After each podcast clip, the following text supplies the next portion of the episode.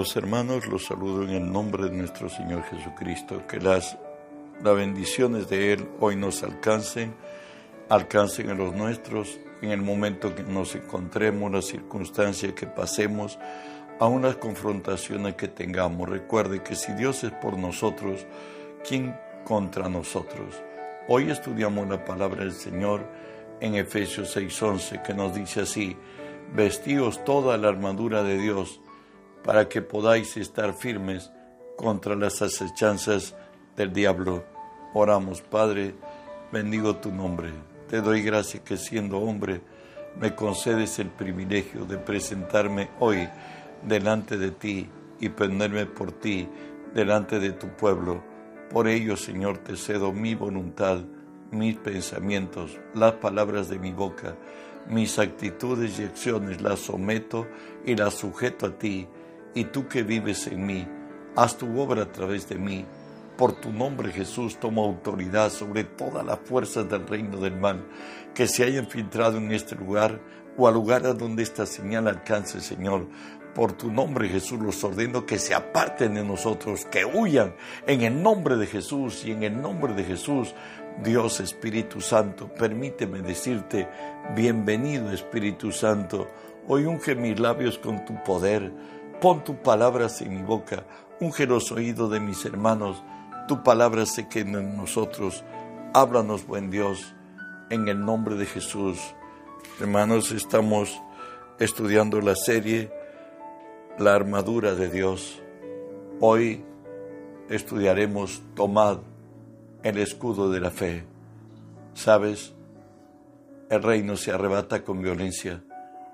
Eso lo dijo Jesús desde los días de Juan el Bautisma, Bautista hasta ahora, el reino de los cielos sufre violencia y los violentos lo arrebatan. Las condiciones en las que Jesús hizo esta afirmación trata de la demostración de poder entre el reino de la luz y el de las tinieblas. Mateo 11, del 2 al 4, escuchemos, dice así, y al oír Juan, por cierto el Bautista, en la cárcel los hechos de Cristo, le envió dos de sus discípulos para preguntarle, ¿eres tú aquel que habría de venir o esperamos a otro? Respondiendo Jesús le dijo, id y haced saber a Juan las cosas que oís y veis. ¿Sabes? Isaías profetizó las señales evidentes que el Mesías habría de traer a esta tierra como identificación de quién era Él.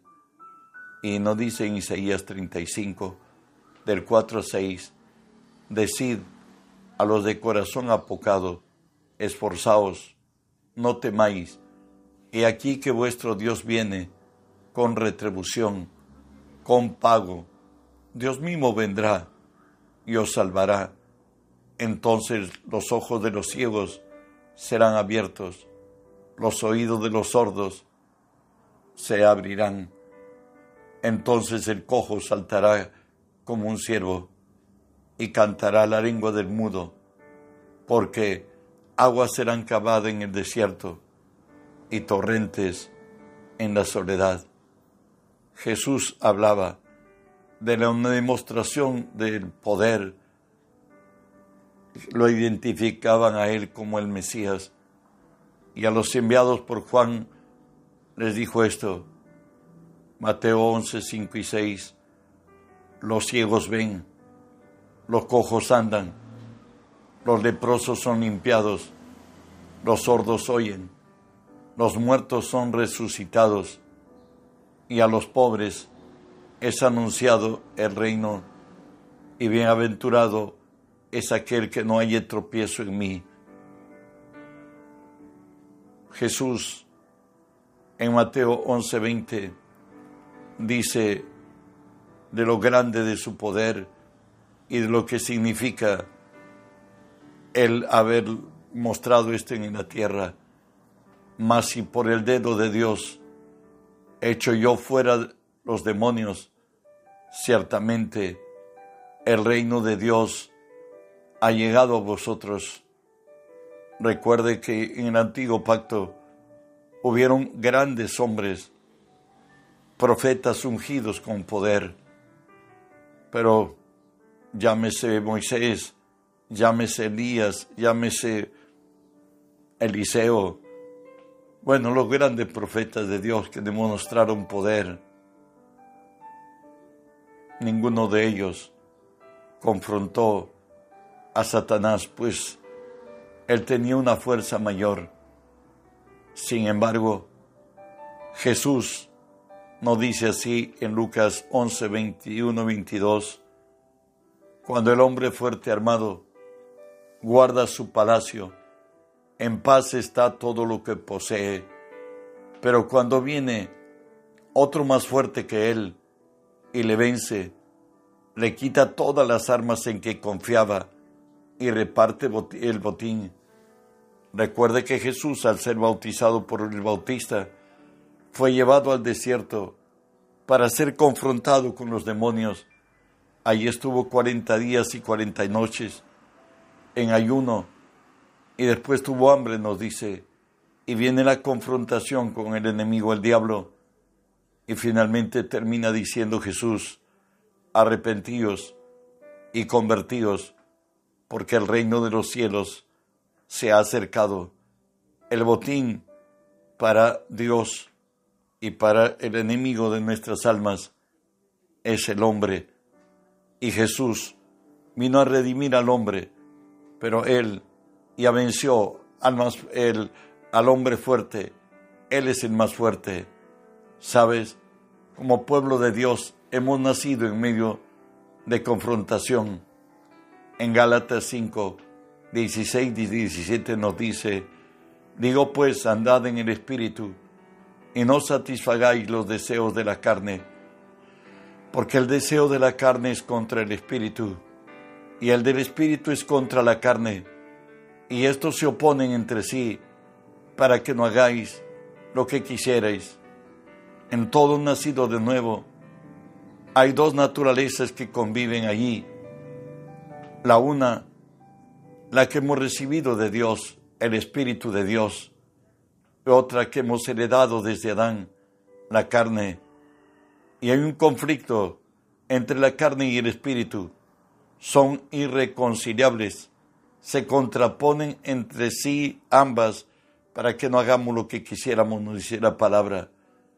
Y Romanos 8 del 6 al 8 nos dice, porque el ocuparse de la carne es muerte, pero el ocuparse del Espíritu es vida y paz, por cuanto los designios de la carne son enemistad contra Dios, porque no se sujetan a la ley de Dios, ni tampoco pueden, y los que viven según la carne no pueden agradar a Dios.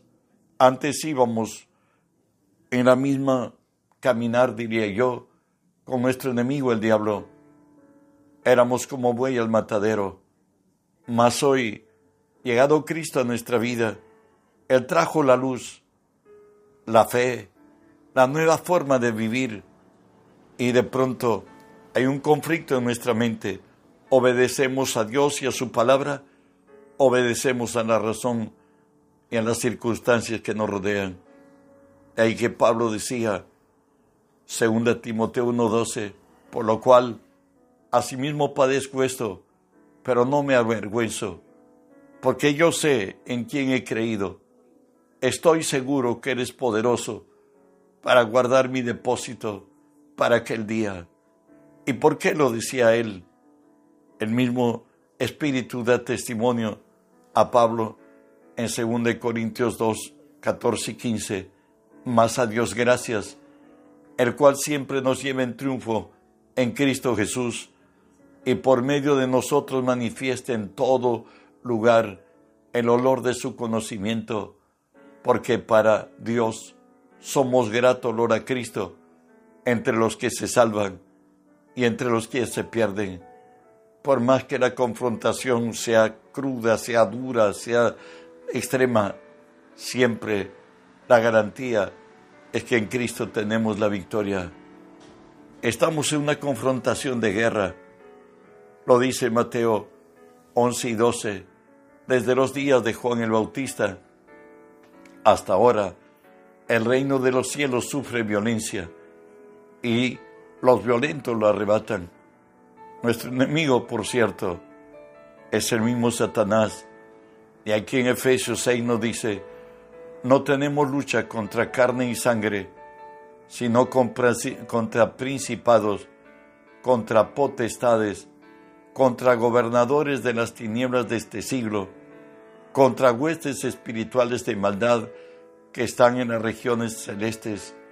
Hay toda una jerarquía demoníaca establecida en poderes, en, nos dice, principados, son como presidentes de una nación, potestades son como gobernadores de esa nación.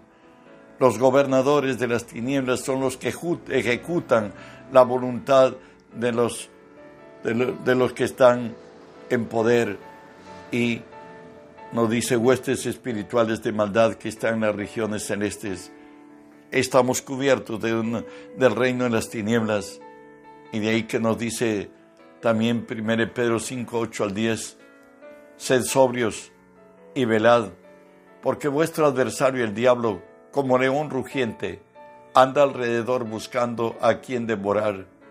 Recuerde algún acápite, él tiene acceso imperceptible a la mente del hombre.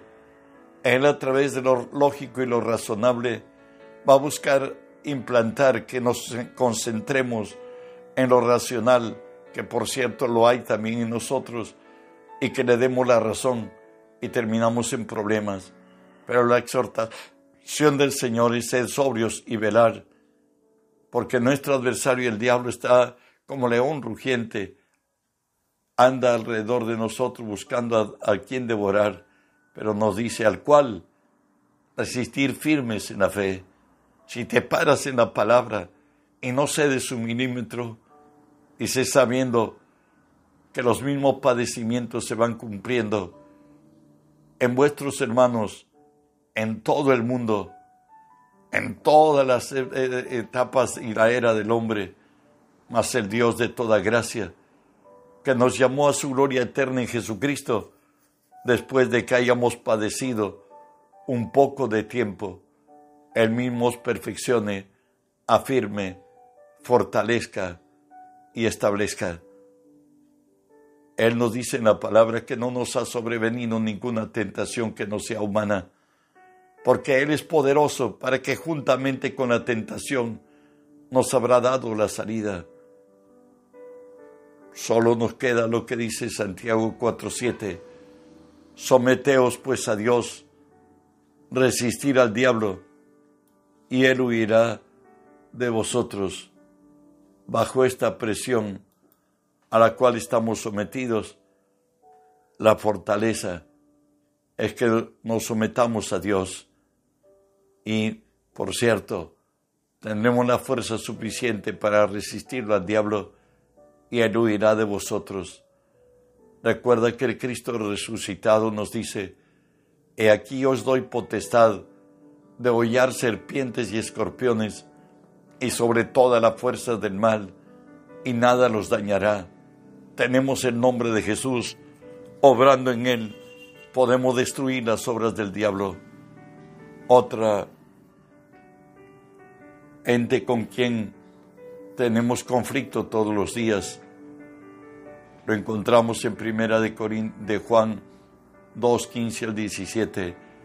No améis al mundo, ni las cosas que están en el mundo.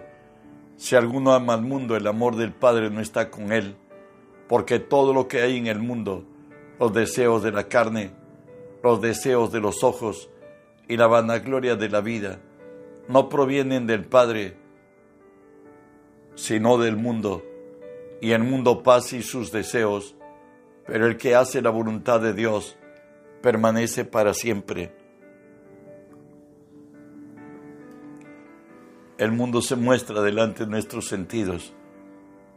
Hay razones suficientes para inclinarnos a ellos pero hay una verdad verdadera, que hoy somos de Cristo y la exaltación del cielo lo tenemos en Gálatas 5. nos dice así, digo pues, andar en el Espíritu y no satisfagáis los deseos de la carne, porque el deseo de la carne es contra el Espíritu y el del Espíritu es contra la carne, y estos se oponen entre sí para que no hagáis lo que quisierais.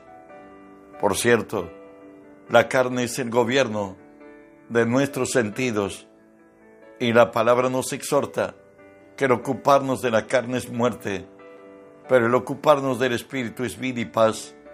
Vivir en la palabra guiado por el Espíritu, siempre andemos en victoria. Romanos 13 nos habla de la realidad y cuanto más hoy que vivimos ya en el siglo XXI, donde todas las profecías escritas en la Biblia acerca de la venida de Cristo se están dando y ya se han dado. Nos dice así, la noche está avanzada y se acerca el día.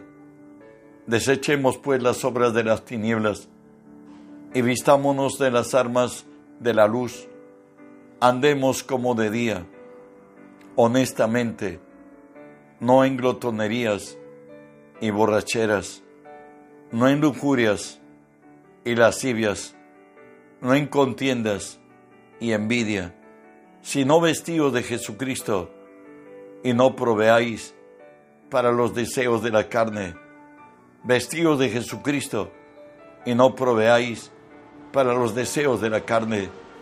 Es menester hacer lo que Pablo por gracia alcanzó. Él pudo decir con Cristo estoy juntamente crucificado. No vivo yo, no vivo ya yo, sino Él vive en mí y lo que vivo, lo vivo en la fe del que me amó y se dio por mí. Sabes, el reino de los cielos se ha acercado. La declaración lo hizo Jesús al terminar lo que conocemos con las tentaciones de Jesús en Mateo 4:17, cuando finalmente le dijo a Satanás, no tentarás al Señor tu Dios, solo a Él servirás y solo a Él adorarás. Entonces, nos dice la palabra, comenzó Jesús a predicar y a decir, arrepentíos porque el, el reino de los cielos se ha acercado. Marco nos dice la potestad de Jesús que tiene a llamar a sus escogidos. Después subió al monte y llamó así a los que él quiso y vinieron a él y estableció a doce para que estuviesen con él, para enviarlos a predicar lo que Él ha hecho está descrito en Colosenses 1.13, el cual nos ha librado de la potestad de las tinieblas y nos ha trasladado al reino de su Hijo. Jesús cuando habló de su iglesia dijo esto. Mateo 16, 18. Yo también te digo que tú eres Pedro y sobre esta roca edificaré mi iglesia, y las puertas del Hades no prevalecerán contra ella. Jesús habló de una iglesia formidable, de una iglesia donde Él mismo viviría en nosotros, en cada creyente, pues lo dice esto en primera Corintios 6, 17, que el que se une al Señor, un espíritu es con Él. De ahí que la palabra nos dice que Dios, en esta dispensación de los tiempos, Él ha juntado, ha reunido todas las cosas que están en los cielos como las que están en la tierra. Como un día Él se separó del hombre, el hombre murió espiritualmente. Venido a Cristo, hoy tenemos vida en Cristo.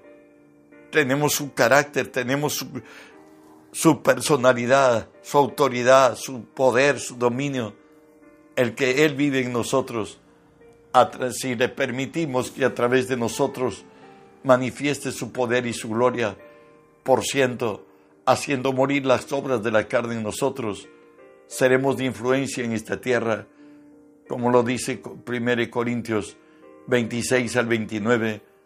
Pues mirad, hermanos, vuestra vocación que no sois muchos sabios según la carne, ni muchos poderosos, ni muchos nobles, sino que lo necio del mundo escogió Dios para avergonzar a los sabios, y lo débil del mundo escogió Dios para avergonzar a lo fuerte, y lo vil y lo menospreciado del mundo escogió Dios y lo que no es, para deshacer lo que es, a fin de que nadie se jacte en su presencia. Él habló de una iglesia gloriosa, de una iglesia que va a impactar en la tierra. Él nos dice, Romanos 5, 17, pues si por la transgresión de uno solo reinó la muerte, mucho más reinarán en vida por uno solo Jesucristo los que recibieron la abundancia de la gracia y el don de la justicia. Al resucitar Cristo, Él nos hizo reyes y sacerdotes para Dios su Padre. A Él sea la gloria, el imperio por los siglos de los siglos. Él le dijo a su Padre en aquella oración sacerdotal en Juan 17, le dice, como tú me enviaste al mundo, yo los he enviado al mundo y por ellos yo me santifico a mí mismo, para que también ellos sean santificados en tu verdad. Y en el verso 21 del Juan 17 le dice, para que todos sean uno como tú, oh Padre, en mí y yo en ti, que ellos también sean uno con nosotros, para que el mundo crea que tú me enviaste. La resultante lo tenemos en Primera de Corintios 4, así pues ténganos los hombres como servidores de Cristo y administradores de los misterios de Dios. Ahora pues se requiere de los administradores que seamos fieles. Recuerda que somos servidores de Cristo, que tenemos, tenemos que desarrollar una actitud funcional como siervos y se oiga en nuestras vidas lo que el Señor dijo en Lucas 17:10. Así también vosotros, cuando hayáis hecho todo lo que os ha sido ordenado hacer, decir siervos inútiles somos, pues lo que debíamos hacer, hicimos. Él también dijo, estas señales seguirán en los que creen. En mi nombre echarán fuera demonios, hablarán nuevas lenguas, en las manos tomarán serpientes, y si bebieran cosa mortífera, no les hará daño pondrán sus manos sobre los enfermos y sanarán. Somos legítimos representantes de Cristo en esta tierra. Sujetémonos, sometámonos a Él como siervos de Dios. Busquemos esperar órdenes específicas de nuestro amo y Señor y actuar en esta tierra como sus legítimos representantes. Que la gracia de Dios sea contigo. Reenviemos este mensaje hay otros que esperan de Él. En el nombre de Jesús.